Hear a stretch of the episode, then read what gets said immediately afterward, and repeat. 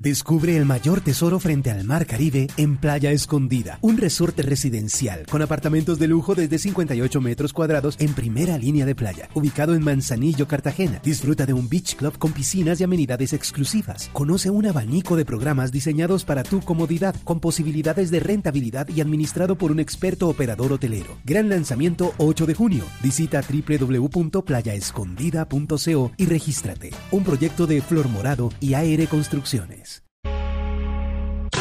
Una señal que se enlaza. Regiones conectadas a través de un dial.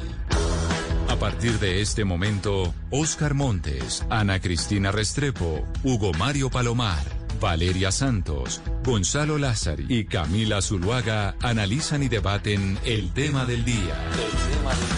Colombia está al aire. 12 del día, 16 minutos. Gracias por seguir conectados con nosotros aquí en Mañanas Blue cuando Colombia está al aire. Un saludo muy especial a todos aquellos que se conectan por la noche a través de Noticias Caracol Ahora, el primer canal digital de noticias en Colombia. Y el tema es América Latina. ¿Para dónde va América Latina políticamente? Tenemos todo un calendario electoral.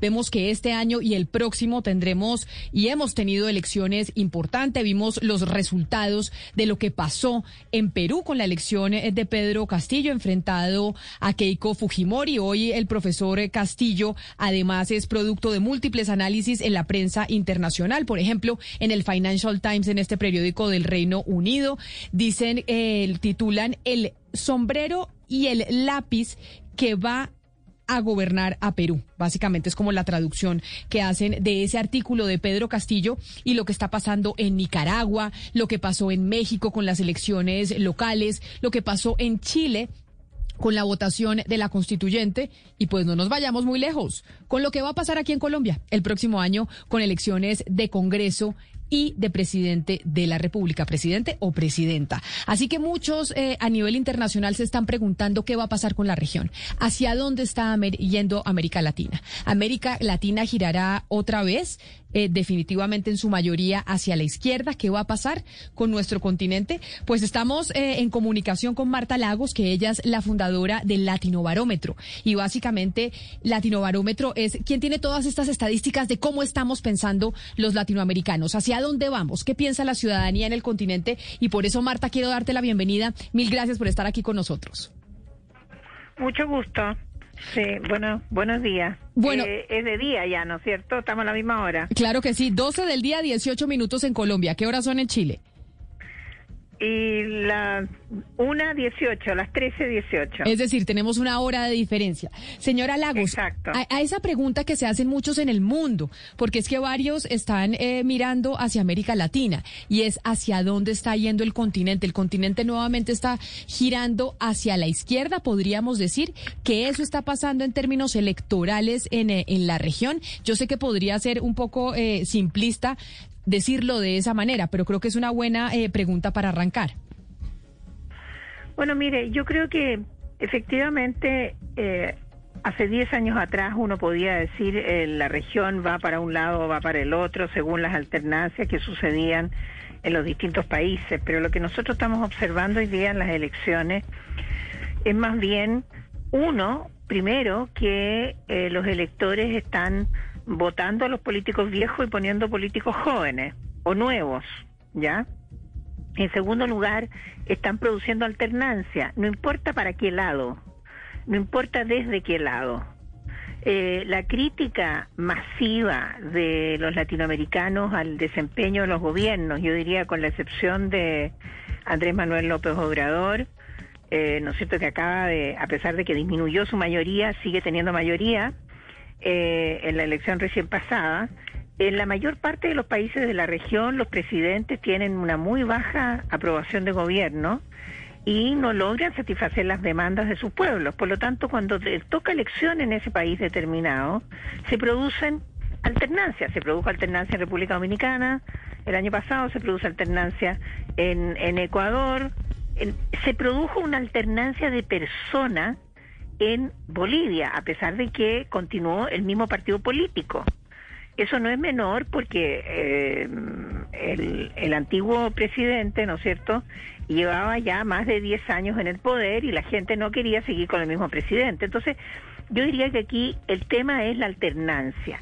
Ahora, si se produce alternancia hacia la izquierda o hacia la derecha, eso depende de dónde está parado cada país. Pero ya no es relevante como lo era en la época que fue elegido Chávez, ¿no es cierto? Hace 15 mm, años atrás, 20 años atrás, ya no es relevante el color político del gobierno, sino que su capacidad de responder a las demandas, porque lo que hemos visto en Perú es que hay presidentes que han durado un día. Entonces, un, un, presidente puede ser elegido y usted puede decir aquí hubo un giro a la izquierda y el presidente dura dos semanas. Entonces, me parece que estamos ante un electorado que quiere respuestas rápidas, quiere respuestas efectivas y eh, la verdad es que a estas alturas yo diría no le importa tanto cuál es el color político del señor que responde. Pero la, lo importante es que responda. Ahí la gran pregunta es si no importan los colores políticos, si se están reemplazando a los políticos viejos por políticos jóvenes, porque hay un descontento con los gobiernos eh, latinoamericanos. La gran pregunta es si estaremos escogiendo mejor y si iremos a escoger mejor. Yo quiero, permítame, señora Lagos, saludar a Mauri Chamorro, quien es eh, estratega político, también ha sido asesor eh, presidencial y está con nosotros en la línea. Señor Chamorro, bienvenido. Gracias por acompañarnos hoy aquí en Mañanas Blue. ¿Cómo estás, Camilo? Un saludo a todas y a todos que nos escuchan. Bueno, eh, un gusto estar aquí y poder compartir con, con Marta, tanto, tanto y, con usted. Bueno, la situación de manera general, eh, yo creo que ese péndulo, ¿no? De que estamos acostumbrados a, escuchar hablar de que se va a la derecha y de que se va a la izquierda, yo creo que fue interrumpido. Eso fue una cosa un poco forzada. Nosotros analizamos eh, los resultados electorales, más que el resultado de quién participó de las elecciones, es que nosotros también podremos predeterminar qué es lo que está ocurriendo en nuestro continente. El presidente Lula fue detenido eh, un poco antes de la elección presidencial, gana Bolsonaro. Lula podría inclusive ganar en primera vuelta. El presidente Rafael Correa fue impedido de participar en la elección como vicepresidente eh, y evidentemente ganaría la elección presidencial Andrés Arauz si tuviera Rafael Correa con él. Entonces, eh, gana Pedro Castillo, un outsider, una persona absolutamente desconocida en el Perú, eh, gana una elección de manera impresionante, apoyo económico, sin acuerdos con cualquier tipo de partido, sea de izquierda o de derecha, que eh, logra con un amplio apoyo popular ganar a una máquina electoral ya preestablecida que es la del populismo. Entonces, yo creo que la, sociedad latinoamericana de alguna manera, muy bien marcado por Marta, como no es de izquierda o de derecha, eh, sino que quien atiende o no atiende las, las necesidades de la gente. Y en este caso hay una, una mala atención, digamos, la ciudadanía de alguna manera no ha sido atendida durante el COVID. Eh, hay una crisis económica generalizada, entonces aquellos que aportan una, una, una propuesta que transmita, más que una propuesta que solvente, sino que transmita más seguridad, son los que están logrando ganar elecciones en este momento, si es que no hay un aparato electoral eh, jurídico, comunicacional que, impida a algún sector de participar también. Entonces, entre escoger bien y escoger mal, mira, y disculpa, ahí respondiendo a tu pregunta, es, eh, eso es muy relativo, ¿no? Porque para escoger bien y escoger mal es, depende de quién está diciendo eso. Eh, obviamente para, un, para la derecha gana un candidato de izquierda, entonces el país escogió mal. Si la izquierda ve que gana un candidato de derecha, se dice que se escoge mal. Esa es una pregunta eh, muy relativa. La verdad es que se tiene que medir también con no solo con el amplio apoyo popular que puede tener un gobierno, pero con la solvencia eh, en materia económica, en, manera, en materia de, atender principalmente el tema sanitario. Y ahí influencian los resultados electorales de manera general. Miran allí Bukele en El Salvador. Mira lo que está pasando con Jair Bolsonaro, que tenía un gran apoyo popular en Brasil cuando gana la elección presidencial y se ha desplomado. Entonces, esa, esas variables tienen que ver eh, no solo con una pero, visión pero, pero ahí yo, pero, yo, pero yo ahí lo, lo, lo, interrumpo, señor Chamorro, porque no necesariamente que haya popularidad, pues implica que sea una buena elección. Hay muchas críticas que se le hacen al señor Nayib Bukele en Centroamérica. Y Nayib Bukele tiene un apoyo de más del 90%. Y no por eso no quiere decir que no esté violando, por ejemplo, derechos a la libre expresión eh, a la prensa en su país o esté cooptando otros poderes. O sea, no solo la popularidad nos puede terminar diciendo si, si los pueblos eh, latinoamericanos hicieron una buena elección a la hora de elegir a sus líderes. Bueno, es, muy relativo que nosotros, nosotros los extranjeros no podemos también predeterminar si un presidente es bueno o malo y su, y su popularidad es del 90% en su país. O sea, es, es muy relativo, eso es lo que quiero decir. No existe un análisis que te diga de manera absoluta si un presidente, si la opción fue buena o mala. Porque eso que nos determina es la, voluntad de los pueblos, inclusive hasta de reelegir un candidato o darle continuidad a un proyecto político. Ahí yo, eh, Marta Lagos quería decir algo, claro que sí, adelante. Sí. A ver, respecto a su pregunta, eh, si la gente está eligiendo mejor o peor, eh, yo creo que cuando estamos en un periodo de cambio epocal, de cambio de época, como el que estamos ahora al final de la pandemia y el comienzo de una nueva época, eh, se produce lo que dice Gramsci, ¿no es cierto? Que llegan los monstruos, cuando una época no termina de acabar y la otra no comienza todavía. Entonces sí, efectivamente, en, estamos en el periodo de los monstruos, donde las cosas se pueden poner muy feas antes que se pongan bien. Eh, y eso implica, ¿no es cierto?, que, eh, bueno, lo que yo estaba describiendo, es decir, puede pasar lo que ha pasado en Perú el año pasado, ¿no es cierto?, que tuvo cuatro presidentes en un año. Ah, eso eh, claramente es una mala cosa para la democracia. Ahora, en términos de la democracia, han pasado cosas que son negativas para la democracia y eso se puede calificar muy correctamente. Eh, por ejemplo, tenemos una dictadura en Nicaragua que impide que hayan candidatos opositores que compitan en una elección. Tenemos otra dictadura en, en Venezuela donde claramente no están garantizados los derechos democráticos, todos. Entonces, y tenemos también estos populismos al estilo del Salvador, donde eh, eh, se producen estas, estas aplanadoras que pasan por encima de las reglas de la democracia. Eh, entonces, claro, efectivamente la pandemia ayuda a que un presidente tenga más poder del que debería tener porque puede poner toque de queda, porque puede poner eh, limitación a la, a, la, a la circulación, porque el, bueno, el, el virus lo, lo, exige muchas veces, eh, y, y, entonces empieza a confundir el pueblo respecto de cuáles son sus libertades verdaderas. Y al final de cuentas, muchos pueblos, y no solamente eran no solamente en América Latina, lo que le piden al presidente es de que no siga muriendo gente y que no importa mucho lo que pasa después o lo que pasa durante, con tal de que logren contener la pandemia.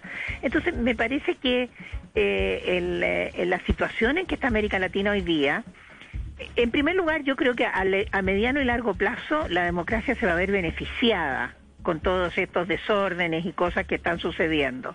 Pero a mediano, a corto plazo, eh, pueden suceder cosas, ¿no es cierto?, que hagan retroceder las democracias en los países.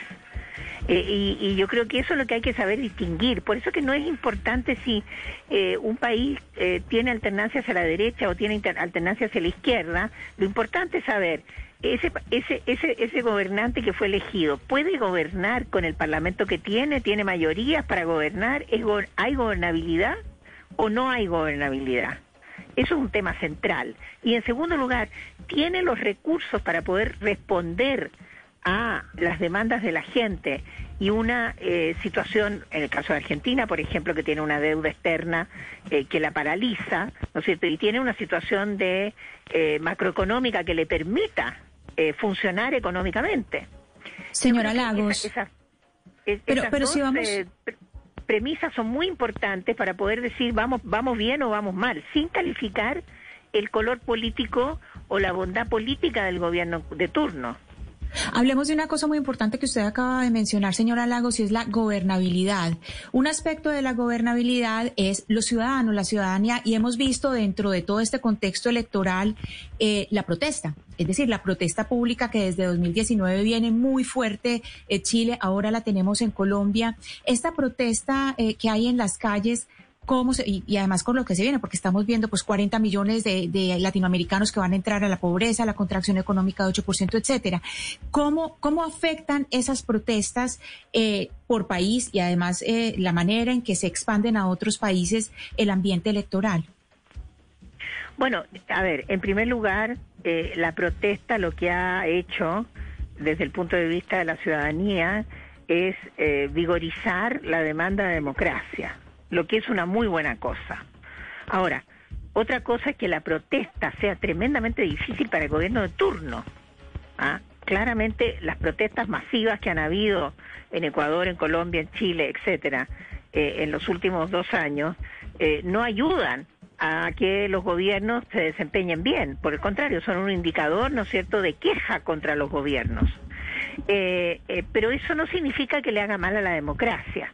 Ahora, el problema está cuando el Estado es débil. Y ahí me remito a Guillermo Donnell, ¿no es cierto?, que hablaba de la anatomía del Estado. Y uno de los problemas endémicos que tiene América Latina es que los Estados son débiles. En primer lugar, no, no abarcan la totalidad del territorio. Hay pedazos del territorio de muchos estados en América Latina donde el Estado no entra. En segundo lugar, tampoco abarca la totalidad de la población en el caso, ¿no es cierto?, de las poblaciones indígenas de Guatemala, Perú, etcétera. Bueno, ¿qué pasó en Ecuador? 1,8 millones del movimiento indigenista votaron nulo en la elección presidencial, dándole el triunfo al actual presidente en contra de eh, el, delfín de el delfín de Correa. Entonces, eh, efectivamente, hoy día lo que tenemos es que eh, las, las poblaciones eh, necesitan tener una expresión. Y si esa expresión no se da en la democracia representativa, en los parlamentos, que hoy día están muy menoscabados porque tienen bajos niveles de confianza, porque la gente no cree en ellos, porque la gente no cree en la política y en los partidos que están gobernando, no creen en, en el establishment, y entonces eh, salen a la calle a protestar. Bueno, en Chile tenemos el problema de que tuvimos una elección el domingo donde el 80% del país no votó. Eso sí que es un problema de eh, representación, porque implica que no sabemos lo que quiso la gente decir, no, no dijo nada. Y con una elección del 20%, la verdad es que la democracia se ve terriblemente mal afectada. A propósito de lo que está planteando la, señora Lagos, yo le quiero preguntar al señor Chamorro mm, sobre ese desplazamiento del péndulo, eh, probablemente en los próximos años hacia la izquierda ¿Qué tanto va a estar determinado por el manejo bueno o malo que le den los gobiernos actuales a la pandemia, al coronavirus? Más que razones ideológicas, más que razones partidistas, lo que va a terminar cobrándole el electorado a los gobiernos es si administraron bien o mal esta pandemia, más que cualquier otra razón. En este momento no es la administración de la, de la pandemia, es la aplicación de las vacunas. Ya estamos en una fase de, que se supera esa administración de la crisis, como fue la del Ecuador, donde la gente se caía muerta en media calle.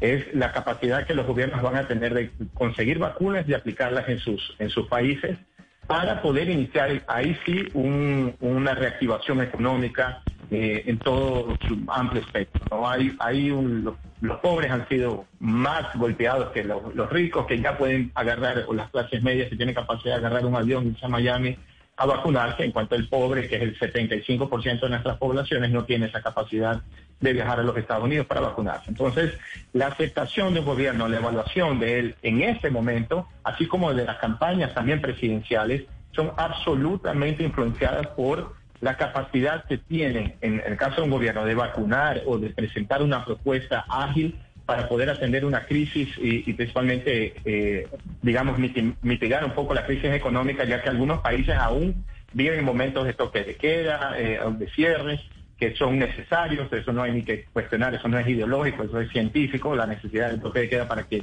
se pueda mitigar la propagación del virus, eh, pero también ese toque de queda tiene que venir acompañado con un gobierno que ayude a dar alimentos, ayude a preservar la, casa de la persona, no se le corte la energía eléctrica, el agua, caso no pueda pagarlo. Entonces, es una acción conjunta. Ahora, ¿qué ocurre?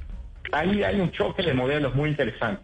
Así, hablamos de un modelo neoliberal, donde hay una reducción del Estado, donde dependen de ETS, donde dependen de lo privado, donde depende de la buena voluntad del mercado financiero en atender las demandas populares, o sino de un Estado que tiene más capacidad de tener médicos, de comprar vacunas, de trabajar de manera planificada para poder, atender a la ciudadanía.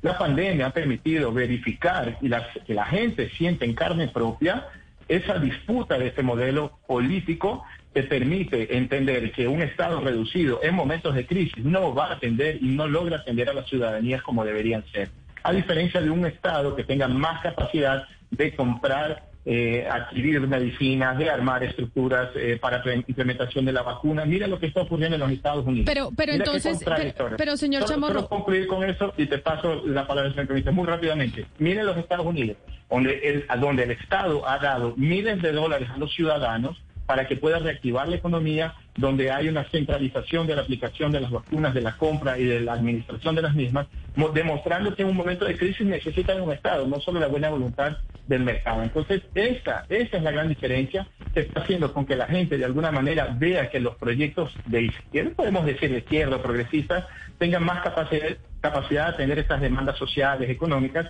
a diferencia de estados neoliberales. Pues miren, mira la crisis que está viviendo Colombia. Claro, pero mire, ya que usted dice que el tema de las vacunas es fundamental en lo que va a pasar en eh, las elecciones de la región, una de las cosas que uno ve de Chile, por ejemplo, Chile es el país número uno del mundo del mundo, por encima de Estados Unidos, de Israel, de la, de la Comunidad Europea, en avanzar en el proceso de vacunación, en la adquisición de las vacunas. Y sin embargo, el presidente Piñera fue completamente derrotado en eh, la votación por la constituyente de los de los representantes de su movimiento. Entonces uno dice entonces, oiga, no tanto tiene que ver tal vez con las vacunas o qué pasó allá, porque si hay un país que ha dado ejemplo en el planeta, yéndose por encima de las potencias mundiales, con diferencias enormes, es Chile. Mira, bueno, primero no podemos analizar la región entera eh, de manera de manera única. ¿no? Cada país viene con un proceso histórico social distinto.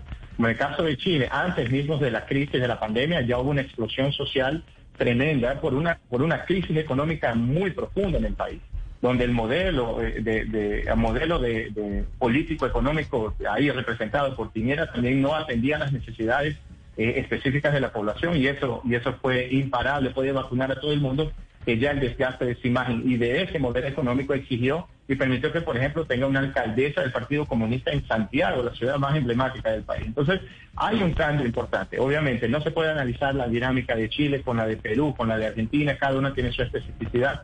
Y en este caso, como tú tienes, lo has muy bien afirmado, eh, él ha vacunado mucho, no obstante está prácticamente liquidado, eh, él fue liquidado electoralmente. Bueno, el caso de Chile es sumamente fácil de explicar porque en realidad aquí eh, hubo un estallido social en octubre del año 18 eh, que fue, digamos, directamente culpa de, eh, yo diría, los oídos sordos de un gobierno de derecha que no quiso comprender cuáles eran los problemas que tenía la gente. la gente tenía problemas acumulados de muchos años pero habían, se habían ido abordando lentamente uno por uno ah, y de repente se paró y eh, hubo cero respuesta de parte del gobierno. Eso fue lo que produjo eh, la explosión a finales del año 19. Y a lo largo del año 20 y este año hemos sufrido una pandemia que al principio parecía bastante bien manejada, había mm, mucha técnica, mucho anuncio, mucha mm, eh, cama con ventilador, etcétera, eh, pero cuando empezó la segunda ola este año, eh, el gobierno ha tenido una eh, política errática.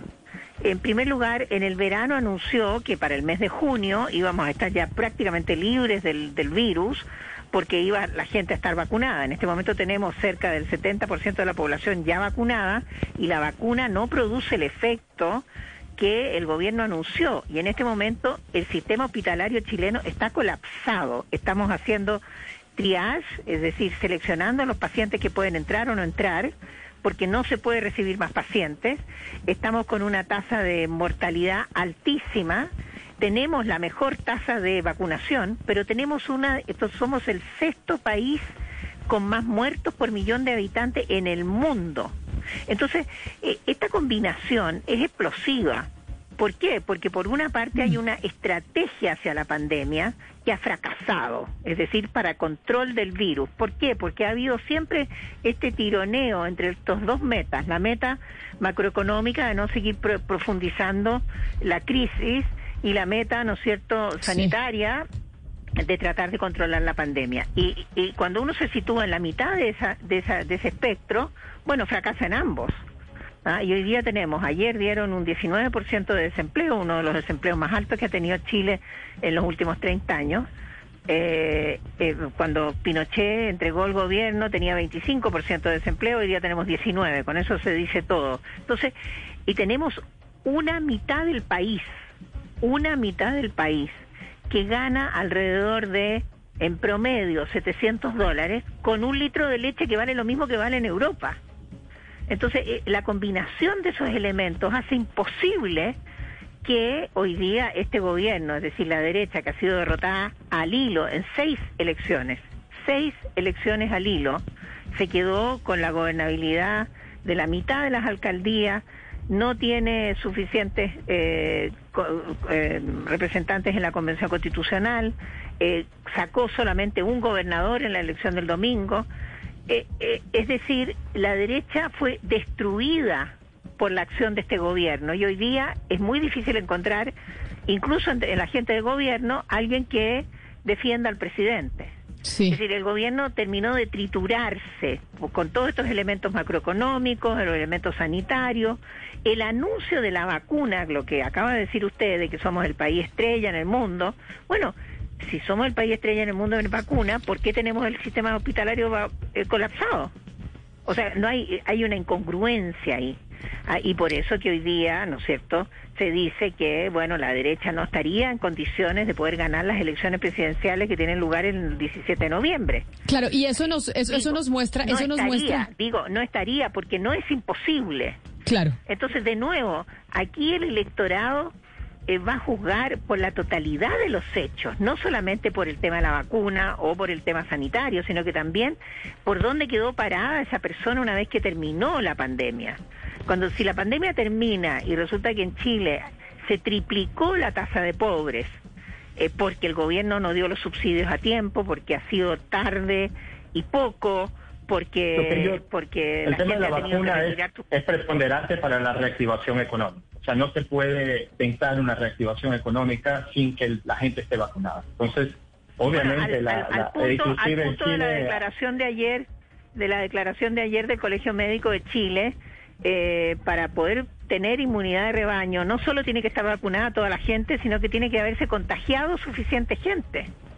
Es que hay una combinación de elementos necesarios para superar para superar la pandemia que nosotros claramente estamos bastante lejos de y, el resultado de la elección presidencial va a ser muy distinto si acaso el sistema hospitalario en ese momento está o no está colapsado como está en este minuto. Pero usted menciona algo importante, usted menciona algo importante y yo y el y el tema del COVID y de la vacunación obviamente pues es eh, mucho más complejo. Hay todavía muchas preguntas por resolver en torno a cuánto nos va a ayudar eh, la vacunación, precisamente por lo que está pasando en Chile. Pero Chile tiene elecciones en noviembre. Colombia tiene elecciones en mayo eh, del año próximo. Perú acaba de tener elecciones. Nicaragua tendrá elecciones eh, pero pues unas, unas elecciones básicamente coartadas eh, y sin oposición. Y por eso permítanme, porque tengo un último invitado en la línea que es el profesor Christopher Sabatini, que es investigador senior para el programa de América Latina y Estados Unidos de Chatman House y nos atiende hasta ahora desde el Reino Unido. Profesor Sabatini, bienvenido. Mil gracias por estar eh, con nosotros. Y usted que pues tal vez tiene una mirada y una óptica de fuera de la región. Cuando yo le pregunto y sé que es muy difícil hacer un resumen, ¿hacia dónde va América Latina? O a usted se lo preguntan algunas personas en el exterior, ¿qué le responde usted? Bueno, tengo una presentación precisamente sobre este tema mañana a la Junta Directiva de Chatham House. Entonces, esta es una buena práctica para mí. Em, yo creo que, mira, eh, em, escogiendo algunos de los temas que mencionó Marta y los otros Em, creo que primero hay que entender que los dos últimos años, con la, caída eh, económica, eh, eso vino al final de unos años muy difíciles, con crecimiento económico muy bajo, con el surgimiento de nuevas demandas populares, con las protestas que vimos a, los finales de, de 2019 yo creo que ya estamos entrando en un momento donde las demandas son mucho más eh, exigentes, son mucho más, eh, em, pero son demandas sobre todo estructurales. No son demandas para que son más puntuales. Van a ser muy, va a ser muy difícil responder a esas, a esas demandas sociales. Primero cuando la mayoría de los sistemas partidarios están en quiebre estoy hablando sobre Perú, incluso también en Colombia, en Chile. Eso va, a ser mucho más complicado responder a esas demandas sociales y también estamos, viendo sistemas políticos mucho más fragmentados. Vamos, vemos la, la, Asamblea Constituyente de Chile, es, imposible imaginar cómo esta Asamblea puede formar un consenso sobre una constitución ah, nueva. Y encima de eso, yo creo, eh, eh, me interesa la, respuesta de los demás. Yo no veo que una constitución nueva puede responder a las demandas populares que vimos en, las calles eh, en, 2019. Entonces, yo creo que la, región, salvo algunas excepciones, está dando un, momento muy difícil donde hay una fragmentación partidaria muy, muy, muy profunda, hay demandas sociales muy difíciles a, contestar y además hay elecciones donde no tenemos muy claras las, opciones, eh, incluso eh, en el caso de Colombia en el año que viene. Yo quiero preguntarle al señor Chamorro eh, señor Chamorro, porque es que eh, cuando uno analiza un poco lo que está lo que está ocurriendo en América Latina y lo que va a ocurrir en Colombia el próximo año cuando tengamos elecciones, y uno dice, bueno, entonces toda esta explosión social y todos estos eh, pedidos de la juventud, sobre todo colombiana, que vemos en Chile, etcétera, etcétera, ¿cómo se van a poder materializar? Y pues nos decía el señor Sabatini, no, es imposible materializar. Y uno, por ejemplo, analiza México y uno dice, México en este momento, después de tres años de Andrés Manuel López Obrador, no está mejor. O sea, los pobres y los jóvenes no han tenido más oportunidades. Sin embargo, México ha permanecido quieto. No ha habido estallido social, no ha habido protestas, nada porque tienen a un líder que simbólicamente, por lo menos simbólicamente, lo representa. ¿Usted cree que en Colombia lo que Colombia necesita para acabar con el estallido social de pronto es un líder que simbólicamente lo represente, así no tenga capacidad para hacer un cambio real como en México? Yo, yo creo que es equivocado decir que no se puede realizar un, cambio real en, Chile a partir de una victoria ampliamente popular, donde la derecha quedó en minoría. Eh, tenemos un grupo sensible de gente independiente, de gente que siquiera es parte de grupos políticos formales y que ha ganado las elecciones y son parte de la representación de la, de la sociedad chilena, que se ve eh, responsable ahora de construir una nueva eh, constitución en Chile. Lo mismo eh, en el caso de las marchas en el Ecuador, y ahí, ahí yo quisiera ponderar algo, Valeria, es muy importante. Cada país, las marchas ocurren, también hay una mecánica política de disputa entre sectores sociales y partidos políticos que muchas veces eh, no son iguales, como es en el caso de Colombia, como es el caso de Brasil, como fue en el caso de Chile. Ahora, ¿qué ocurre? Nosotros no, no puede ser que no creamos eh, o no pongamos fe de que la voluntad popular expresada en las calles a través las marchas. En el caso de Colombia, un país uno de los más desiguales del planeta, donde existe gente muy pobre, gente muy rica, es un referente mundial de desigualdad, que la población al momento en que pueda salir a la calle a expresar, a exigir el cumplimiento de derechos, o sea, el cumplimiento de la misma constitución, eh, no creamos que esta sociedad pueda ser un motor del cambio de ese país. Lo mismo, eh, y ahí puede ser contradictorio el tema de, México, un país que fue 70 años gobernado prácticamente por el mismo partido, gana la fuerza popular de vuelta, bueno, el PRI que cambió un poco su eje político desde su nacimiento hasta ahora, pero Andrés Manuel en tres años no es creíble que va a cambiar un país que está entre las diez principales potencias económicas del planeta, o PIB del planeta, con una crisis de, gobernabilidad por el tema del narcotráfico y el control territorial, cree que en tres años él va a lograr un cambio de 180 grados. Es más, él no ofertó eso en, la, en su elección. Lo que él oferta es el inicio de la 4T, en el, cual, el momento de transformación del país.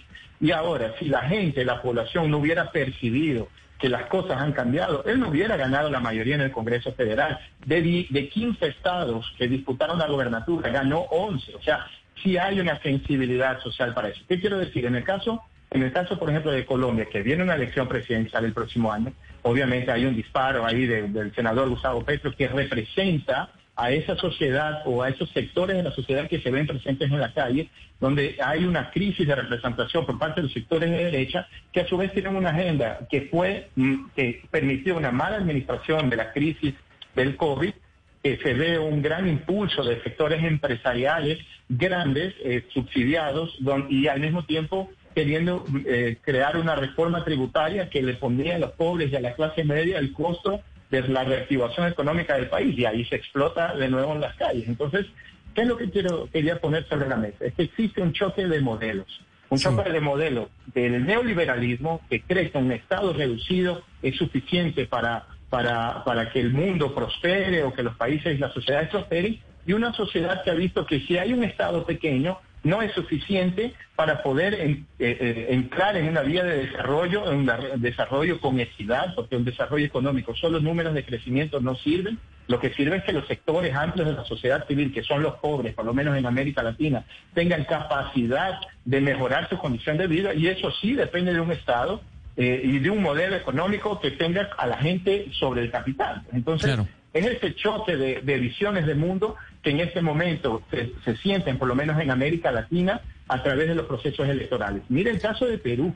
El caso de Perú, tenía un profesor, un sindicalista, un hombre pobre que vive en una casa de, piso de barro, con las paredes de barro en medio del campo, sin dinero, sin recursos económicos, sin pacto con nadie, gana una elección presidencial. ¿Por qué? Porque él representa la necesidad de amplios sectores que siempre han sido olvidados, han sido invisibles al poder eh, económico del Perú, que sienten la necesidad y vieron en él la capacidad de llegar y cambiar las cosas. Entonces, yo creo que, es muy hay que ser eh, hay que ser un poco cauto en decir que la sociedad civil o la gente del común no tiene la capacidad del conocimiento para poder cambiar su destino. Yo creo que es todo lo contrario. Cuando ellos son escuchados es que los países tienen más capacidad de prosperar. y ahí en las elecciones se determina.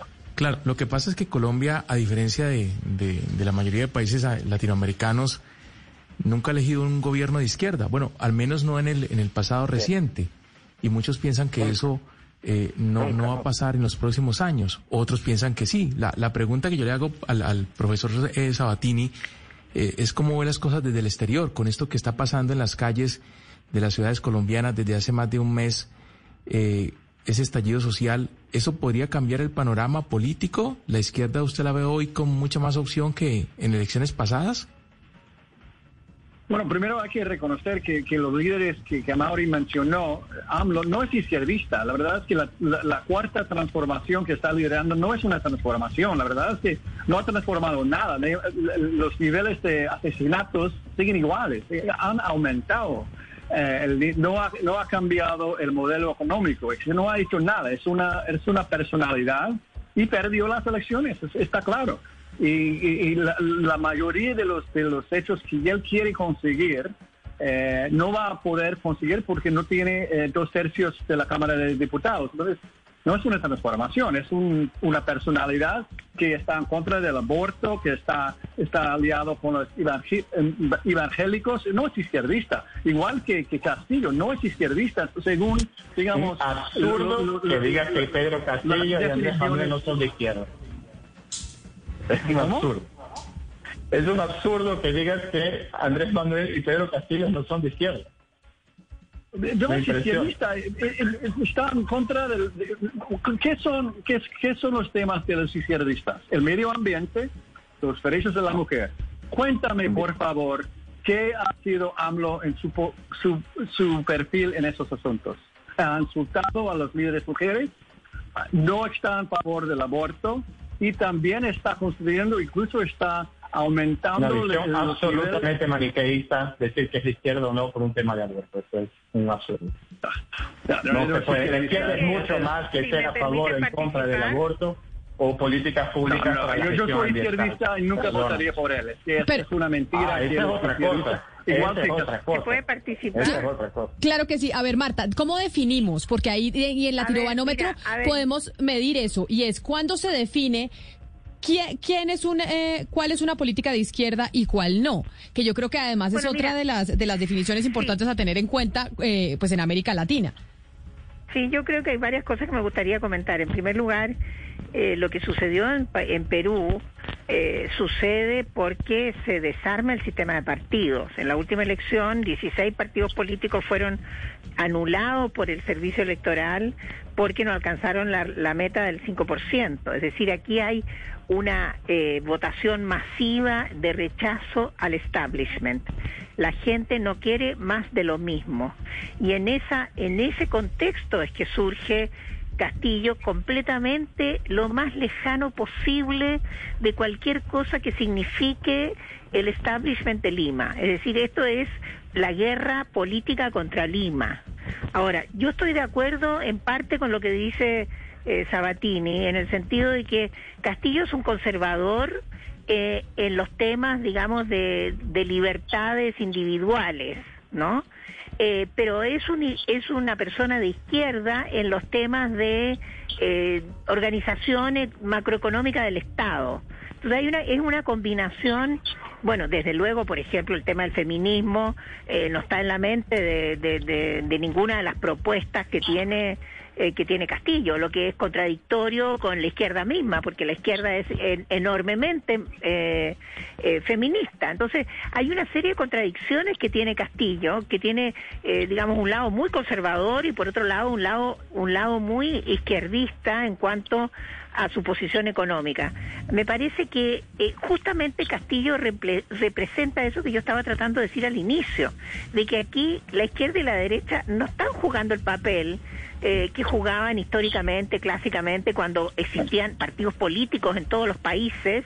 Eh, y esos partidos eran válidos y tenían líderes que eran conocidos, que tenían una trayectoria. Bueno, eso se está acabando. Ah, y se está acabando en Chile, se está acabando en Perú, se está acabando, diga, en la medida que van a llevar, habiendo elecciones, se está acabando. Eh, en, algunas partes surgen populistas, como en el caso de Salvador. Eh, eh, pero pero déjame terminar la idea. Entonces, entonces me parece me parece que mirarlo con, con el mismo análisis del pasado nos lleva a equivocaciones porque las cosas ya no son blanco-negro, ¿no? Eh, y la elección de la elección de Perú, yo la entiendo muy bien desde esa perspectiva, ¿no es cierto? Un partido, un país sin partidos, ¿no? Eh, donde surge alguien eh, que se le tiene confianza por no ser de los mismos de antes. Y, y te digo una cosa, en Chile puede pasar una cosa muy similar. En Chile puede pasar de que ahora que estamos en el proceso de construcción de la lista de los presidenciables, surja una persona totalmente de afuera del sistema político y esa persona obtenga una mayoría. Claro, y, seguramente... el sí, y seguramente es enorme. Claro, eso seguramente puede pasar. don Amauri, pero discúlpeme un momento, señora, señora Lagos, es que, don Amauri, yo quisiera preguntarle qué tan importante es la democracia para el latinoamericano, porque si bien es cierto, hablábamos del efecto Nayib Bukele, a la gente tal vez no le interese tanto la democracia, sino que se le resuelvan sus problemas. Y uno puede ver lo mismo en Uruguay, uno puede ver lo mismo tal vez en República Dominicana, pero el ejemplo vivo es el Salvador. ¿Qué tan interesado está el latinoamericano de la democracia frente a el tema económico, frente a el tema de la desigualdad, frente al tema de la violencia. ¿Hay una ponderación de la democracia por encima de estos temas? La democracia, la comprensión de la democracia per se es muy resumida a la posibilidad de ir a votar o no ir a votar por un candidato presidencial. La verdad, nuestra visión de la composición de un Estado de Derecho eh, porque yo puedo salir a votar o no por un candidato, pero yo no tengo acceso a derechos, yo no tengo acceso a hospitales, no tengo eh, acceso a la educación eh, superior gratuita, yo no tengo moradía, yo no tengo nada. Entonces, claro, yo vivo en una democracia, yo puedo elegir un presidente de la República, pero pese a eso, yo nunca consigo acceder a los derechos que me permitan mejorar mi, mi calidad de vida. Entonces, es, relativo. En Colombia nunca ha habido un golpe de Estado. O sea, hubo una vez un golpe de Estado, muy, pero es un país que prácticamente nunca ha vivido bajo dictadura, siempre ha vivido un proceso democrático, lo que es uno de los países más desiguales del mundo y que vivió una terrible guerra civil durante tanto tiempo que tanta tragedia se generó. Entonces, bueno, ese es un, proceso democrático. A, su vez, eh, podemos tener en el caso de Perú, y ahí sí yo me gustaría entrar eh, ahí en materia. Yo trabajé y acabo de salir de Perú para trabajar en la campaña presidencial el profesor Castillo es de un partido que se llama Perú Libre, que ya ha gobernado durante diversos años a una gobernación de, Junín. O sea, es un partido político de izquierda, es un candidato outside, solo que es una persona muy conocida, fue muy conocida, digamos, en los sectores eh, rurales, el líder del sindicato de los profesores que paralizó el Perú en 2017 contra Pedro Pablo Kuczynski, o sea, en una disputa contra Keiko Fujimori, que es una tercera vez candidata presidencial por parte de la ultraderecha genocida peruana, hija de Alberto Fujimori, condenado a prisión perpetua por esterilizar forzadamente a más de 300.000 mujeres pobres y al mismo tiempo por genocidio. O sea, no se puede decir que hay una crisis eh, del sistema partidario. Tenemos un partido de ultraderecha que ha llegado por tercera vez consecutiva a una segunda vuelta y tenemos un partido de izquierda, sí, izquierda clásica, marxista, si quiere, como la conocen, que ha llegado a una, a una segunda vuelta a través del voto popular. O sea, en Chile es un fenómeno distinto de lo que ha ocurrido inclusive porque la, la concertación gobernó durante muchos años en Chile bajo un gobierno que en materia económica era un gobierno neoliberal, o sea, reafirmó el neoliberalismo, la constitución de Pinochet. Entonces, eh, a lo que voy es, en Colombia hay, no, lo que yo quería decir es, no podemos tener miedo, y ahí Gonzalo te responde, no podemos tener miedo, las sociedades los poderes fácticos, también las empresas de comunicación, el, el, poder financiero, no puede tener miedo de que la sociedad se exprese y a su vez quiera cambiar un modelo económico, quiera poner en un lugar en la presidencia de la República o en la mayoría de un parlamento a sectores que vienen del área popular. O sea, no se puede simplemente trabajar de manera maniqueísta y decir que eso es malo y que eso va a hacer daño sin que se pueda constituir en un momento de crisis tan profunda, sanitaria, económica, que el planeta vive y aún más en una región tan desigual como América Latina, los pobres sufren más. Entonces es el momento también, en el caso de Colombia. Yo lo tengo que. Yo, me perdona, señor Chamorro, me disculpa que lo interrumpa ahí en la mitad de su pregunta, pero es que se me acaba el tiempo. Me quisiera quedarme eh, hablando porque yo sé que este tema de América Latina y para dónde va la región nos da para sesiones y sesiones de programas, porque como decía el profesor eh, Sabatini, mañana le va a presentar a su board, pues, eh, una presentación sobre eso, sobre hacia dónde va la región, porque el mundo se está preguntando hacia dónde gira el continente y qué va a pasar en nuestra región en medio de tantas elecciones que se nos vienen, en el próximo año. A los tres, quisiera volverlos a tener aquí con nosotros porque quedamos muy cortitos en eh, muchas preguntas que teníamos sobre lo que está pasando en el continente. A la doctora Marta Lagos de la Fundación, la fundadora de Latinobarómetro, al profesor Christopher Sabatini y a usted, profesor Chamorro. Mil gracias a los tres por haber estado aquí con nosotros. Me disculpan que los interrumpa de esta manera tenemos que programar otra sesión para seguir hablando de nuestra región. Una de la tarde, un minuto, ya llegan nuestros compañeros de Meridiano Blue.